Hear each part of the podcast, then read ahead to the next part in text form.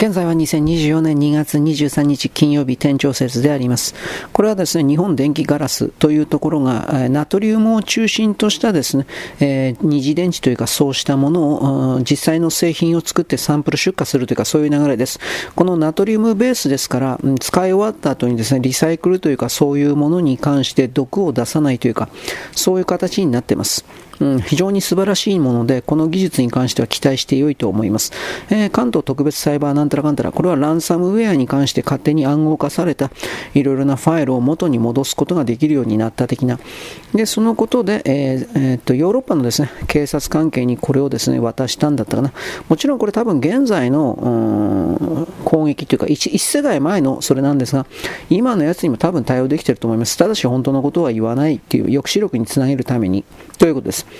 えー、っとですね、トランプ大統領に対する裁判に関して、もうめっちゃくちゃであるということ、これは記事を読んでくださいですね。犯人がいないというか、被害者がいないのにトランプが悪いみたいな、もうめっちゃくちゃな状態になってます。法律と法律無視というか、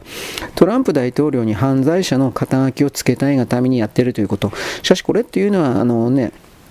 時間稼ぎだと思います。本当のメインはやはり不正選挙に来るいろいろな仕込み、準備、ここに日本人間の目を向けさせたくないというか、それじゃないかなと思います。えー、っとですね。これ宮台真司か、なんか宮台真司が二十歳の女子学生とエロいことをしたということにおいて、なんか便宜供与したのかな、なんかそんな感じで、64でチンチンが立つってすごいなみたいなことを思ったりしましたが、えー、これは PKK、川口にいるようなクルド人たちというのは PKK、テロリスト組織であると、少なくとも海外の人々が見ており、これらに対して日本がどのように対応するのかみたいな、外から観察した記事が出てました。まあ、あれテロリストなんであんなもんに人権がどうのこうのとか言うのは間違いだと言います。はい、でこれ愛知の大学かなんかで、えー、いわゆるあの本来は合格するべき人に対して合格させなかったというか、なんかそういうことです。どう見てもおかしいですよね。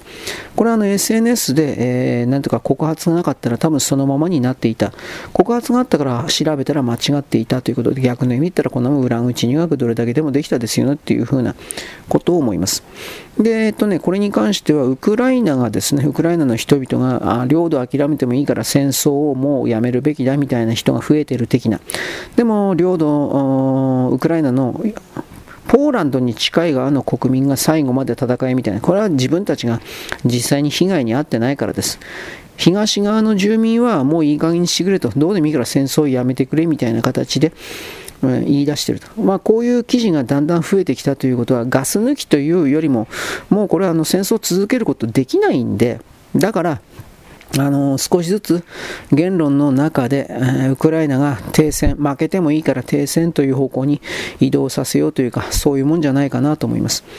で、最後、中国の、中国の投資家はね、自分の国にも投資できないんで、基本的にその日本の市場にこれをですね、突っ込んでるというふうなこの動き、そしてそれを通じて日経平均は4万超えるでしょ。普通にそう思いますけどね、そんな動きが起きているということです。まあ、あとは大体文章というか、その記事読んでください。よろしく、ごきげんよう。